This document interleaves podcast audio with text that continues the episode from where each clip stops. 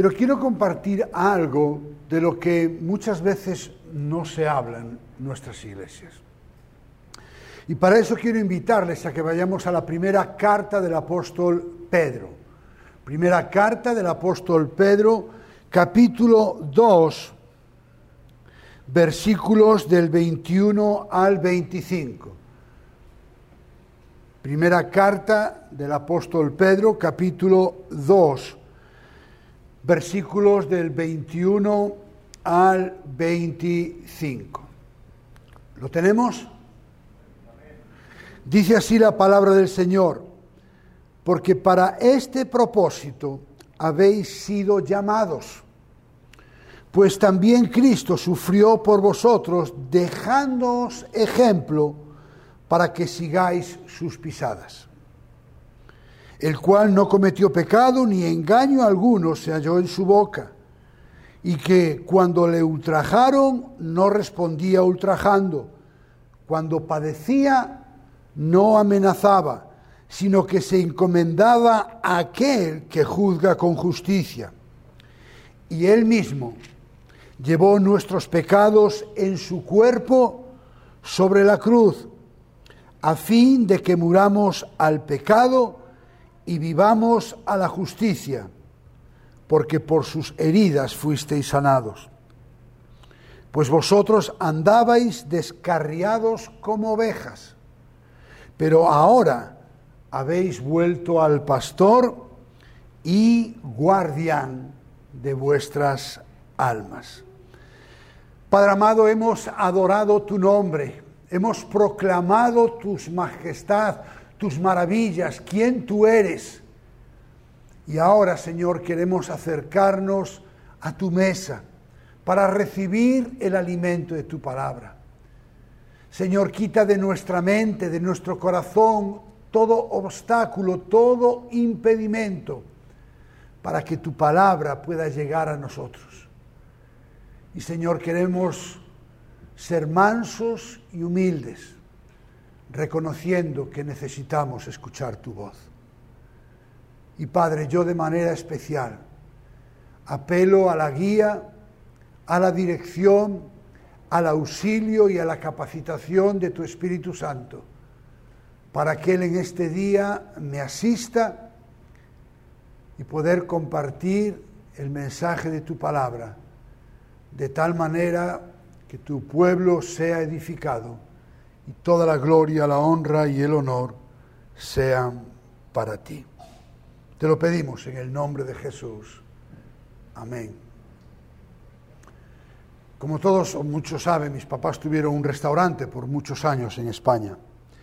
Y recuerdo que había ocurrido una desgracia, no me acuerdo cuál, hace muchos años, ah, y un cliente del restaurante de mi papá estaba bastante indignado, ¿no?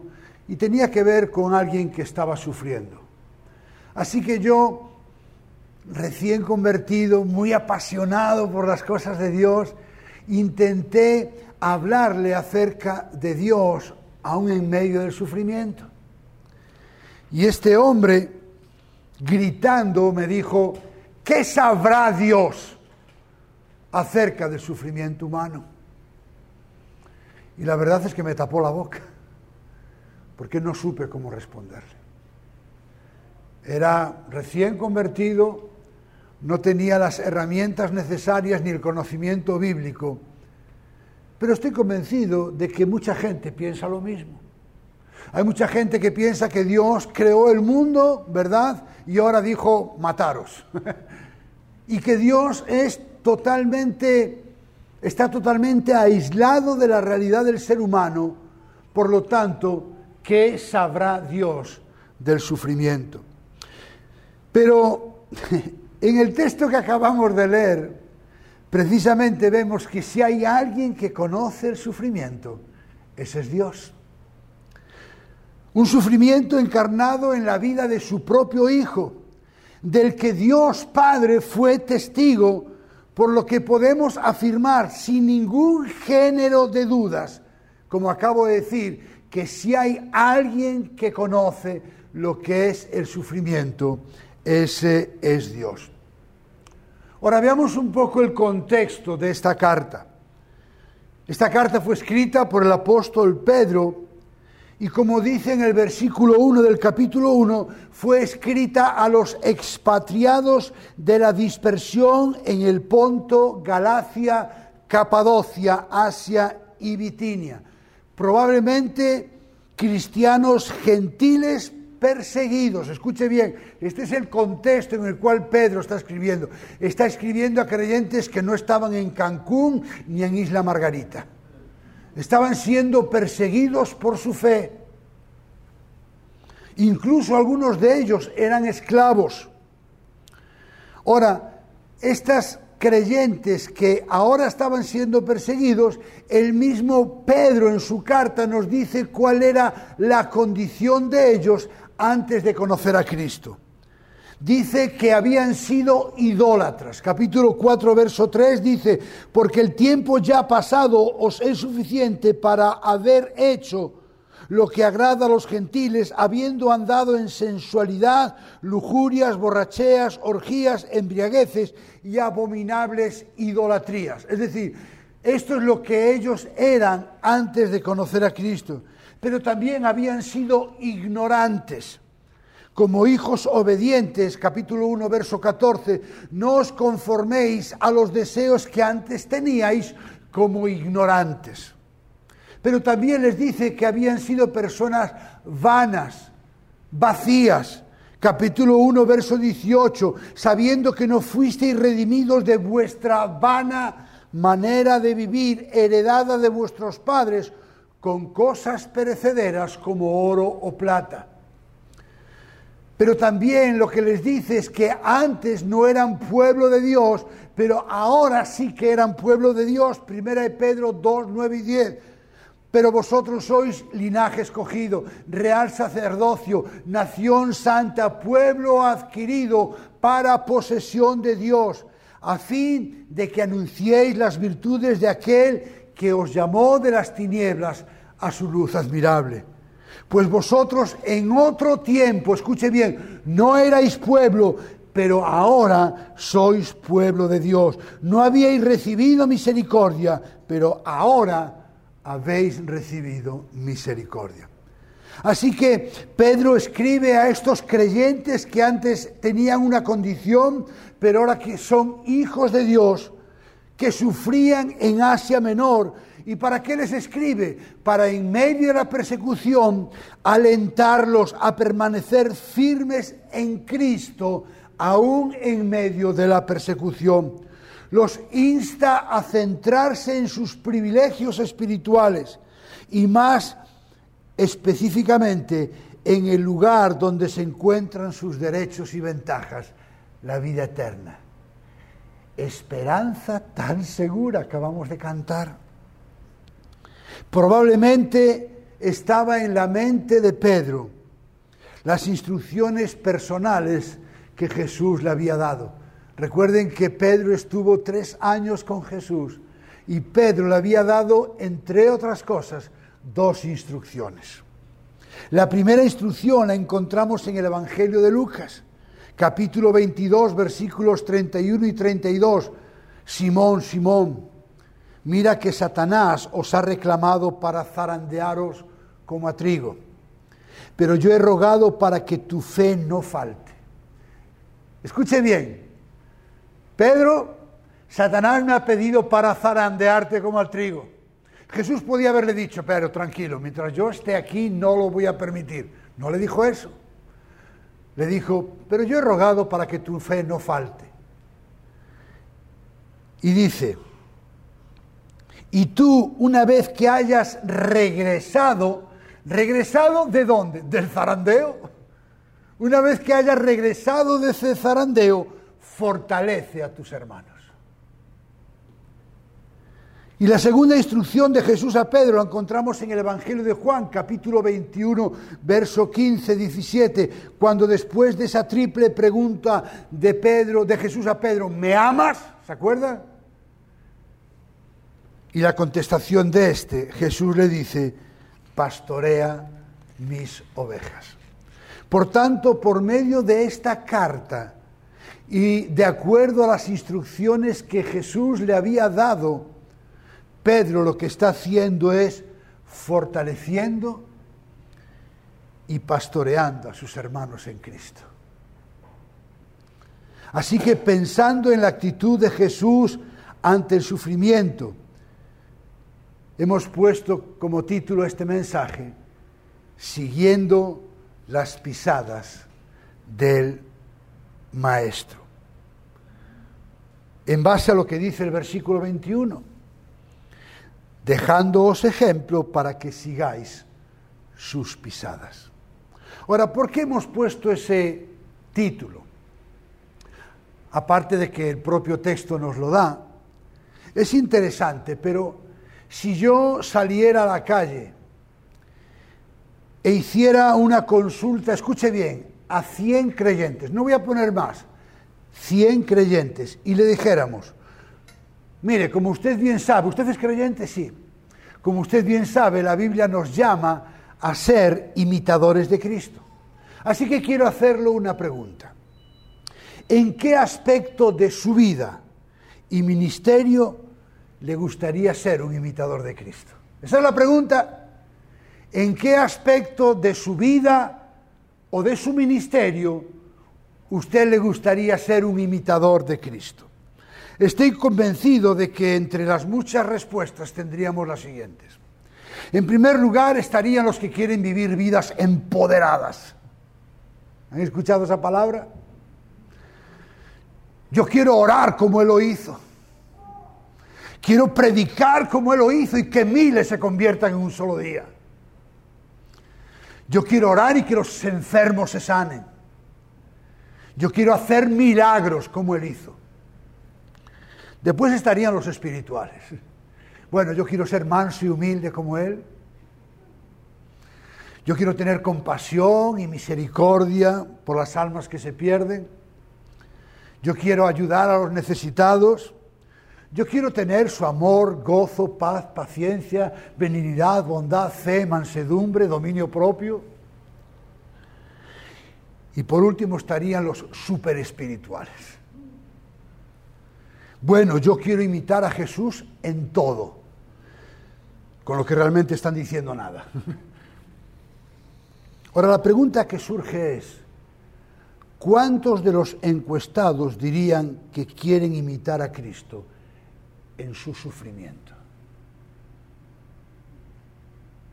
De esos 100, ¿cuántos hubiesen respondido, yo quiero imitar a Cristo en su sufrimiento?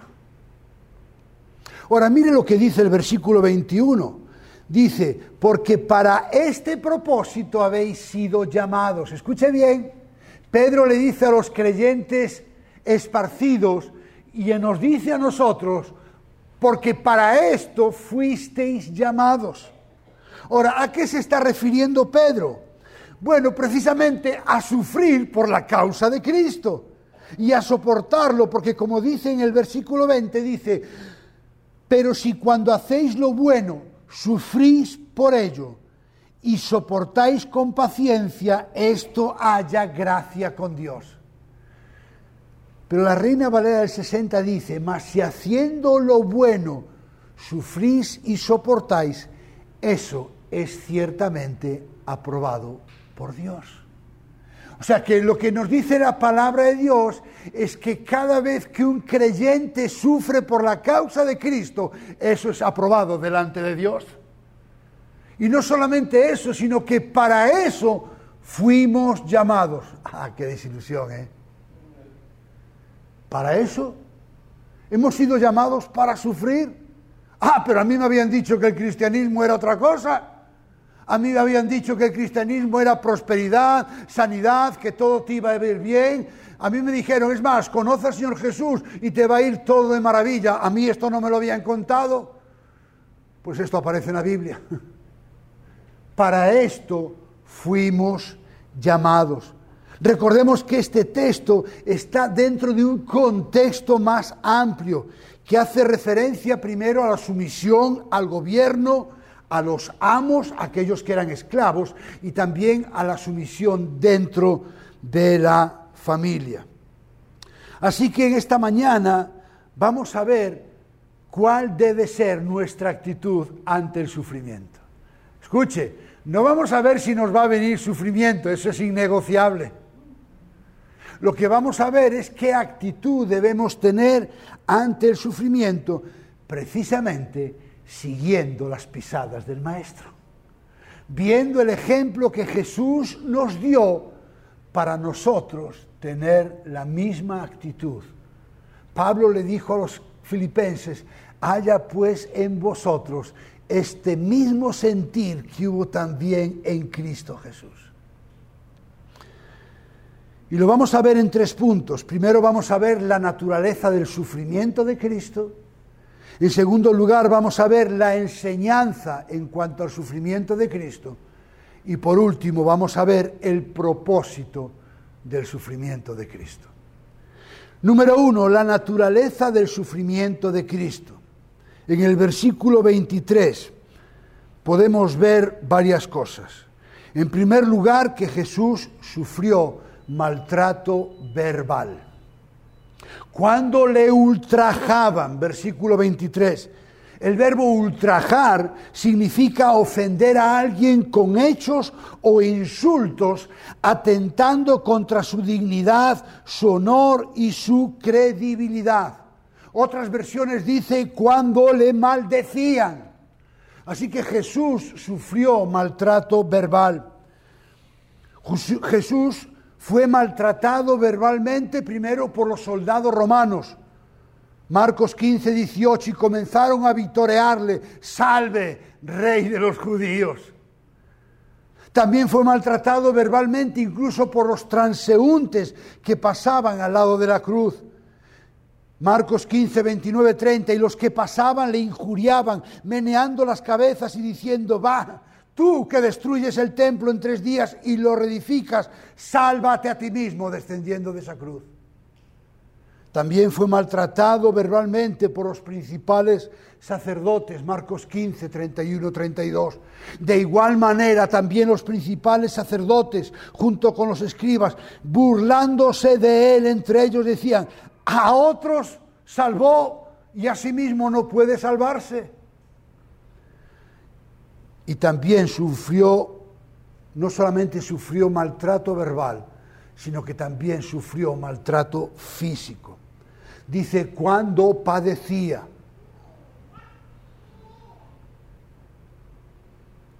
Y Jesús sufrió maltrato físico por el Sanedrín. Y comenzaron Marcos 14, 65, algunos a escupirle, a cubrirle el rostro y a darle puñetazos. Y a decirle, profetiza. Y los alguaciles le recibieron a bofetadas. Fue maltratado físicamente por Pilato. Pilato, queriendo complacer, Marcos 15, 15, a la multitud, le soltó a Barrabás y después de hacer azotar a Jesús, le entregó para que fuera crucificado. Fue maltratado físicamente por los soldados, Marcos 15, del 16 al 19 entonces los soldados le llevaron dentro del palacio, es decir, al pretorio, y convocaron a toda la cohorte romano. Le vistieron de púrpura y después de tejer una corona de espinas, se la pusieron y comenzaron a vitorearle. Salve, rey de los judíos. Le golpearon la cabeza con una caña y le escupían, poniéndose de rodillas y haciéndole reverencia. Y por supuesto, fue maltratado en la cruz, soportando la ira de un Dios santo y justo sobre alguien que sufrió por último un maltrato injusto. Versículo 22 nos dice, el cual no cometió pecado, ni engaño alguno se halló en su boca. Es decir, el maltrato que sufrió fue injusto porque el que tenía que haber sufrido esa muerte en la cruz éramos nosotros y no él. En segundo lugar, vamos a ver las enseñanzas de Jesús en medio de su sufrimiento. Versículo 21 dice, pero también Cristo sufrió por vosotros, dejándoos ejemplo para que sigáis sus pisadas. Es decir, cómo el creyente tiene que reaccionar en medio del sufrimiento siguiendo las pisadas de Cristo, llevando a cabo la misma actitud que hubo en Cristo. La primera enseñanza es no responder. Versículo 23, quien cuando le ultrajaban, escuche bien, él no respondía ultrajando. Recordemos el contexto en el que Pedro está diciendo esto. Está hablándole a esclavos cristianos, a personas que estaban sufriendo injusticias sobre malos amos. Es a ellos a los que Jesús le dice, mirad, él no respondía, así que vosotros tampoco tenéis que responder. La segunda enseñanza es que él no amenazaba. Versículo 23, cuando padecía, no amenazaba. Jesús podía haberle dicho, no sabéis lo que os espera, os vais a ir al infierno de cabeza. Y con toda la razón del mundo. Pero él no amenazaba. Recuerde, somos llamados a seguir las pisadas de Cristo, que cuando estaba en la cruz, ¿sabe lo que dijo? Padre, perdónalos, porque no saben lo que hacen. Y uno pudiera decir, bueno, pero ese era Jesús. Bueno, tenemos otro ejemplo. Esteban, que después de haber sido apedreado, antes de morir dijo, Señor, no les tomes en cuenta este pecado. Y tercera enseñanza, confiar en Dios. En medio del sufrimiento, en medio del dolor, lo que tenemos es que confiar en Dios. Versículo 23, sino que se encomendaba a aquel que juzga con justicia. No respondió y no amenazó. ¿Por qué? Porque sabía que había un Dios y Padre que hacía justicia en los cielos. Y tenemos un buen ejemplo, por ejemplo, en la vida de José, que ante las injusticias que sufrió, siguió confiando en Dios. Y por otro lado, debemos tener claro algo las palabras del apóstol Santiago cuando dice en su carta, en el capítulo 1, versículo 20, escuche bien, que la ira del hombre no obra la justicia de Dios. Por mucho que usted y yo nos airemos, eso no va a obrar la justicia de Dios. Dios no necesita ni de su ira ni de la mía para ser justo. Así que él no respondió él no amenazó. Y por último, confió en Dios.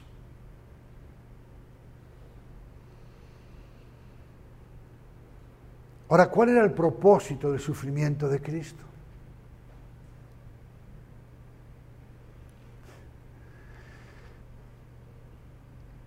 Lo he contado algunas veces, por lo menos en petit comité. Yo era recién convertido pero recién convertido.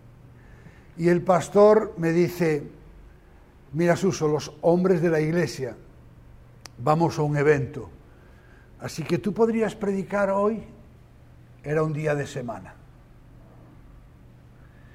Y yo dije, sí, no sé si porque era atrevido porque era inconsciente, creo que era inconsciente, pero dije que sí.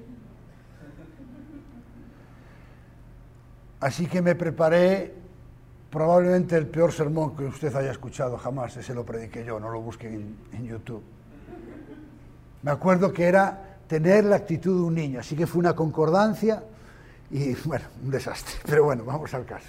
Así que ahí estoy, eran casi todas hermanas de la iglesia y una hermana de la iglesia que yo en cuatro años que estuve en la iglesia no le recuerdo traer a nadie de invitado ese día trajo un invitado. Así que yo estoy ahí predicando, me temblaba todo. Y este acompañante de esta hermana, era una iglesia muy pequeñita, imagínese, así sería, ¿no? Más o menos. Y entonces e, ese señor que nos acompañaba, en medio de la predicación hace así. Así que él estaba ahí, levanta la mano y yo empiezo a predicar así. No quería ni verlo. Y de vez en cuando yo miraba de reojo y él seguía así. Y yo decía, Señor, córtale la mano, que la baje, pero... Pero escuche, yo recién convertido, así que no me quedo más remedio que con la voz temblorosa decirle, porque si es hoy, le digo, puede bajar la mano, al final cualquier pregunta yo se la contesto. Pero no me atreví, así que mm, yo le dije, eh, sí. Y me dice, ¿puedo hacer una pregunta? Y yo, pues, de sobrado, sí, por supuesto. Y me dice, Dios es todopoderoso. Y yo dije, yo dije, ¿será una pregunta trampa? Y yo dije, eh, eh, sí, sí, Dios es poderoso, claro. Eh, entonces Dios podría habernos perdonado porque Él es todopoderoso sin necesidad de que Cristo hubiese muerto en una cruz. Escuche, recién convertido, la pregunta del millón. Y Dios en su providencia había permitido que yo esa semana me acabara de leer un libro de un tal Edwards que dice, ¿por qué creo? Y en ese libro daba la respuesta. Entonces hablé de la justicia de Dios, que Dios no podía ir en contra de su propia naturaleza. Así que él dijo, gracias, me voy satisfecho. Y yo dije, yo más. Ahora, pero es una pregunta lógica. La pregunta es, ¿por qué Cristo tuvo que sufrir por nuestros pecados? No había plan B. No, solo había plan A. Y es importante entender que Cristo no solo sufrió como un ejemplo para el cristiano, sino como su sustituto. En el versículo 24 leemos, y él mismo llevó nuestros pecados en su cuerpo sobre la cruz. ¿Cuántos de nosotros no estamos cargados por algo que hemos cometido? ¿Se puede imaginar cargar con el pecado de todos los redimidos? Porque este y yo cargamos con el nuestro. Él tuvo que cargar con el pecado de todos los redimidos. ¿A fin de qué? De que muramos al pecado y vivamos a la justicia, porque por sus heridas fuisteis sanados. Es decir, Él sufrió en primer lugar como llevando nuestros pecados a la cruz. Lo hizo porque nosotros estábamos muertos y la única forma de darnos vida era en Cristo. Lo hizo sanando nuestras heridas causadas por la enfermedad mortal del pecado. Hermano, y este es el mensaje central del Evangelio, llevando nuestros pecados. En la cruz del Calvario, Cristo hizo expiación por nuestros pecados. Por eso Él tuvo que sufrir, porque alguien tenía que expiar por nuestros pecados. Porque alguien tenía que morir por nuestros pecados porque alguien totalmente justo solamente podía declararnos justos delante del Padre. Y en el versículo 25 nos muestra nuevamente el contraste entre lo que éramos antes, descarriados como ovejas. Y dice, pero ahora habéis vuelto al pastor, haciendo referencia que al nuevo nacimiento. Estábamos muertos en nuestros delitos y pecados y Él nos dio vida juntamente con Cristo. Nos arrepentimos de nuestros pecados, depositamos nuestra fe en Jesús y acaba con una imagen realmente confortante, sobre todo en los momentos de sufrimiento. Dice el apóstol Pedro que en medio del sufrimiento tenemos al pastor y guardián de nuestras almas. El pastor que nos cuida, que nos conforta y nos alienta en medio del sufrimiento. El guardián. Es interesante, este es el único lugar donde se menciona a Cristo como guardián, o como dicen otras versiones, como obispo. Un guardián que nos vigila, que nos supervisa. Pablo escribiendo a los romanos dijo, Cristo es el que murió, más aún el que también resucitó, el que además está a la diestra de Dios, el que también intercede por vosotros. No tenemos un sumo sacerdote que no pueda compadecerse de nosotros. ¿Sabe por qué Él se compadece de nosotros? ¿Sabe por qué cuando estamos en medio del sufrimiento, lo único que sale de Él es compasión? Porque donde usted y yo estamos, Él ya estuvo. El dolor más grande que usted y yo podamos soportar no tiene ni punto de comparación con el dolor y el sufrimiento que Jesús tuvo que soportar.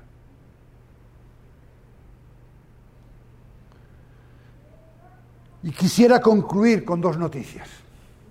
Una mala y otra buena. La mala, Jesús dijo, en el mundo tendréis tribulación. Otras versiones dicen, en el mundo tendréis aflicción. Escuche bien, no dice, mm, a lo mejor en algún momento cabe la posibilidad, no, en el mundo tendréis aflicción. Así que querer escapar de la aflicción es igual que querer escapar de la muerte. Tarde o temprano nos alcanzará. Esa es la mala noticia. Porque yo no sé usted, pero a mí no me gustan las aflicciones. No me gustan las pruebas, no me gusta el sufrimiento, pero eso es lo que dice la palabra de Dios. Jesús dijo, en el mundo tendréis aflicción. Pero también hay una buena noticia. En ese mismo versículo Jesús dijo, estas cosas os he hablado para que tengáis paz. Pareciera que sufrimiento y paz no pueden ir en la misma frase. ¿Cómo es posible que haya sufrimiento y haya paz? ¿Sabe por qué? Porque la paz ni la produce usted ni la producen las circunstancias, la produce Dios por medio de su Espíritu Santo que mora dentro de nosotros. Mas el fruto del Espíritu es amor, gozo, paz. Así que esa paz que describe la Biblia, que sobrepasa todo entendimiento, no va a depender de las circunstancias, no, va a depender de lo optimista que usted y yo seamos, va a depender de nuestra comunión con Dios. Jesús dijo, yo soy la vid y vosotros los pámpanos. El que permanece en mí y yo en él, este lleva mucho fruto. Porque separados de mí nada podéis hacer. Este lleva mucho fruto y vamos a Gálatas, más el fruto es la paz. Así que la única forma de llevar fruto es pegados a la vid verdadera, que es Cristo. Pero también Jesús dijo, en el mundo tendréis aflicción, y dijo, pero confiad. ¿Cómo? Sí, confiad, yo he vencido al mundo. Es decir, no importa la prueba, no importa el sufrimiento, Él ha vencido al mundo y nosotros cuando partamos de este mundo tendremos la vida eterna asegurada. Por eso no podemos comparar esta breve tribulación momentánea, dice la palabra, con el eterno peso de gloria que nos está reservado en los cielos. Y hermanos, a veces vivimos la vida como si esta vida es lo único que tenemos. Necesitamos mirar desde la perspectiva de la eternidad. Necesitamos mirar las pruebas, el sufrimiento y el dolor con las lentes, con, las gafas de la eternidad, sabiendo que tenemos una morada reservada. ¿Se acuerdan de Jesús en el capítulo 14 de Juan? En los versículos 12 y 13 les da tres anuncios. Una, me voy a morir. Y dice Juan que les dice la muerte con la que va a morir. Imagínense una muerte en la cruz maldita.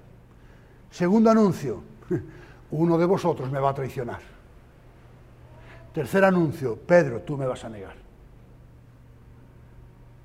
Si usted fuese uno de sus discípulos, ¿qué hubiese pensado? Yo hubiese pensado, nos equivocamos de paisano.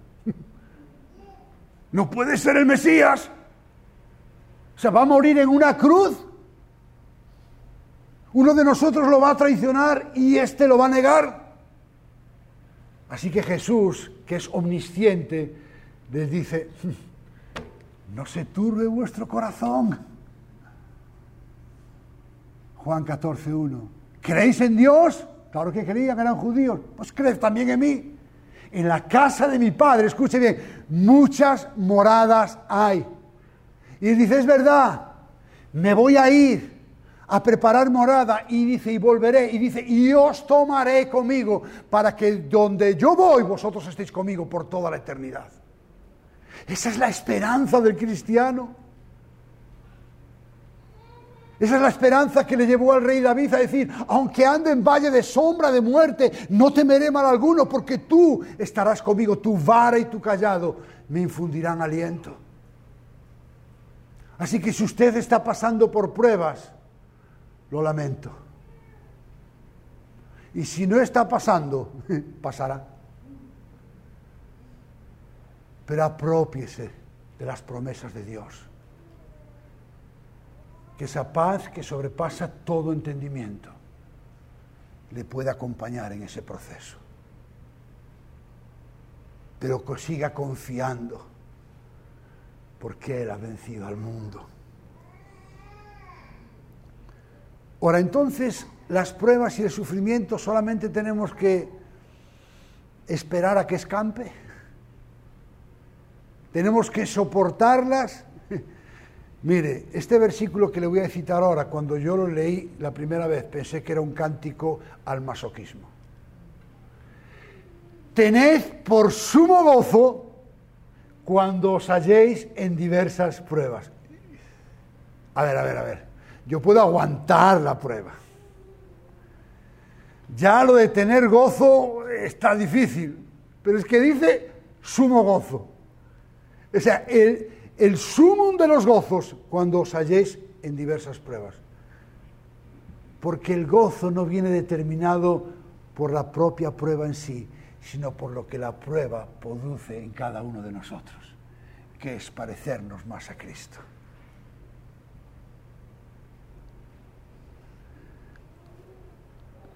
Hace años escuché una anécdota que decía que le entró una vez a una... ¿Saben lo que es una ostra? Una ostra, ¿verdad? Dicen que una vez le entró un granito de arena dentro de una ostra. ¿Alguna vez le ha entrado un granito de arena en el ojo? Ah, qué experiencia tan hermosa, ¿verdad? Pues así estaba la ostra, ¿verdad? Le entra el granito de arena y claro, como nosotros, ¿qué nos pasa cuando nos entra un granito de arena? Nos empieza a llorar el ojo, ¿verdad? Así que la ostra empezó a llorar. Y lo que empezó siendo un grano de arena molesta dentro de la ostra, acabó convirtiéndose en una perla. ¿Sabe qué es así como se hacen las perlas? Un granito de arena entra dentro de una ostra y la ostra empieza a segregar un líquido que se llama nácar. Y con el nácar empieza a envolver ese granito de arena molesta para lo que acabó siendo algo molesto y doloroso, acabe siendo una perla preciosa. Así somos los creyentes en medio de la prueba. En medio del dolor y de la prueba, Dios empieza a derramar de su presencia, trayendo paz, consuelo Y lo que empezó siendo como algo doloroso, acaba siendo en alguien que se parece cada vez más a Cristo. Pero no solamente tenemos que gozarnos en medio de las pruebas. Jesús dijo que éramos bienaventurados. Esta sí que es buena. Bienaventurado, dichoso y feliz. Así que Jesús en el Sermón del Monte, capítulo 5 de Mateo, versículos 10 y 12, mire lo que dijo Jesús. Bienaventurados, es decir, dichosos, gozosos, felices, aquellos que han sido perseguidos a causa de la justicia, pues de ellos es el reino de los cielos. Bienaventurados seréis cuando os insulten y os persigan, el mundo al revés, y digan todo género de mal contra vosotros falsamente por causa de mí. Y aquí no estamos hablando del sufrimiento porque haya inflación, ni porque la gasolina suba de precio, aquí estamos hablando del sufrimiento por la causa de Cristo. Aquí está hablando del sufrimiento por ser fieles y leales a Cristo, sean cuales sean las circunstancias que vengan. Y después Jesús dijo, regocijaos y alegraos. ¿Por qué? ¿Por qué podemos regocijarnos y alegrarnos en medio del sufrimiento? Jesús dijo, porque vuestra recompensa en los cielos es grande. ¡Wow! ¿A quién no le gusta un regalo? Escuche, tenemos un regalo para aquellos que estamos dispuestos a sufrir por la causa de Cristo porque vuestra recompensa en los cielos es grande, porque así persiguieron a los profetas que fueron antes que vosotros. Ahora, ¿cómo aplicamos este mensaje? Como solemos decir cada domingo, solo hay dos formas, si usted es creyente o si no lo es. Si usted es creyente, la primera pregunta que le quiero hacer somos conscientes del sufrimiento por el cual Cristo tuvo que pasar? Porque yo he de reconocer que a veces, incluso orando, digo, Señor, gracias por tu sacrificio. ¿Somos conscientes de lo que eso implicó? ¿O por el contrario, lo hemos relativizado, incluso lo hemos minimizado? somos conscientes de que el sufrimiento por la causa de Cristo es inherente, es decir, no se puede separar de nuestra condición de creyentes. Somos conscientes de que por el simple hecho de ser creyentes vamos a sufrir por la causa de Cristo. O vivimos en Disneylandia eternamente. La tercera pregunta. ¿Estamos realmente dispuestos a sufrir por la causa de Cristo? O cuando viniera la primera prueba nos bajaríamos del barco.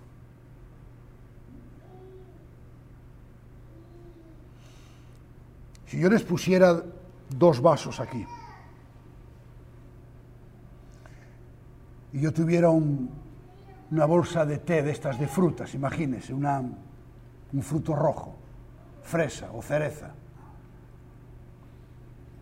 y el vaso de este lado estuviera vacío y yo metiera la bolsita de té, ¿ustedes iban a saber qué es lo que tenía esa bolsita de té? Si el vaso estuviera vacío, no. Pero si yo la metiera en el agua hirviendo, al momento el agua se teñiría de rojo. Porque para poder sacar lo que realmente hay en esa bolsita de té, no hay otra forma que meterla en agua caliente. No hay forma de saber qué condición usted y yo somos de creyentes si no somos metidos en la prueba de fuego. No hay otra forma. Y la última pregunta. Nuestra fidelidad a Cristo sería la misma si nuestras vidas o la de nuestros hijos estuvieran en peligro? Porque aquí es fácil ser creyente. Aquí es fácil compartir tu fe. Nadie te va a llevar a la cárcel, de momento. Porque esto no va a ir a mejor, esto va a ir a peor. Pero la pregunta es, ¿nuestra fidelidad a Cristo sería la misma? Piensen eso. Ahora, si usted no es creyente, o bien está aquí, o bien nos ve por las redes sociales, hemos escuchado antes las palabras de Jesús cuando le dijo a sus discípulos, estas cosas os he hablado para que tengáis paz. Y habla en el medio de la aflicción, ¿se acuerdan? En el mundo tendréis aflicción. Ahora, si usted no es creyente, usted no puede tener paz en medio de la aflicción. ¿Sabe por qué? Porque si usted no es creyente, usted no puede tener la paz de Dios si usted antes no hace la paz con Dios. Usted no puede tener la paz de Dios si usted no hace la paz con Dios. A lo mejor está preguntando, pero bueno, ¿por qué tengo que hacer la paz con Dios? Si hasta me cae bien y todo. El apóstol Pablo escribe en su carta a los Romanos, capítulo 5, verso 10, y mire lo que dice a los romanos, hablando de los romanos y del mismo, dice, porque si cuando éramos enemigos, escuche bien, porque si cuando éramos enemigos, ¿de cuándo está hablando? De antes de ser salvados. Es decir, en este mundo hay dos clases de personas, los enemigos de Dios o los amigos de Dios. No hay un término medio. Bueno, yo soy medio amigo. Bueno, yo estoy medio muerto. No, estás muerto, estás vivo. Nadie está medio muerto. Yo soy medio amigo de Dios. Bueno, mm, yo no soy tan enemigo porque tampoco hago cosas tan malas. Bueno, no, la Biblia dice que usted y yo antes de conocer a Cristo éramos enemigos de Dios. Y si usted está en este lugar en esta mañana o nos está viendo por las redes sociales y no es creyente, usted le guste o no, usted es enemigo de Dios. Dice, porque si cuando éramos enemigos fuimos, escuche, fuimos reconciliados, es decir, es muy interesante, usted y yo no nos reconciliamos con Dios, usted y yo fuimos reconciliados en voz pasiva, es decir, usted y yo no tomamos la iniciativa para reconciliarnos con Dios. Fue Dios el que la tomó y el que nos reconcilió con Él. ¿Por qué? Por la muerte de su Hijo. Así que nuestra enemistad con Dios, su enemistad con Dios, si usted no es creyente, está causada por el pecado. El pecado es lo que nos hace enemigos de Dios. En segundo lugar, el pecado es una condición que afecta a todos los seres humanos, por cuantos todos pecaron y están destituidos de la gloria de Dios. Porque no hay justo ni aún uno. En tercer lugar, Cristo vino a este mundo precisamente a morir en una cruz por los pecados de los suyos. ¿Cómo pasamos de enemigos a amigos? ¿Cómo podemos estar sin reconciliar a tener una relación con paz con Dios? Solo hay una forma. Arrepentimiento y fe. ¿No hay plan B? no. No lo hubo para Jesús, tampoco lo hay para nosotros. Para Jesús solo había un plan, diseñado por el Padre. Morir en una cruz para perdón de los pecados. Y para nosotros solo había un plan para beneficiarnos de ese perdón. Arrepentirse de sus pecados y creer en Jesús como su Señor y como su Salvador. Así que si usted es creyente, medite en las preguntas que hemos hecho. Y si usted no es creyente, y quiere ser reconciliado por Dios, arrepiéntase y crea que Jesús, con un gran sufrimiento, fue el que pagó el precio por nuestros pecados. Vamos a orar. Padre amado, gracias por tu palabra. Gracias Señor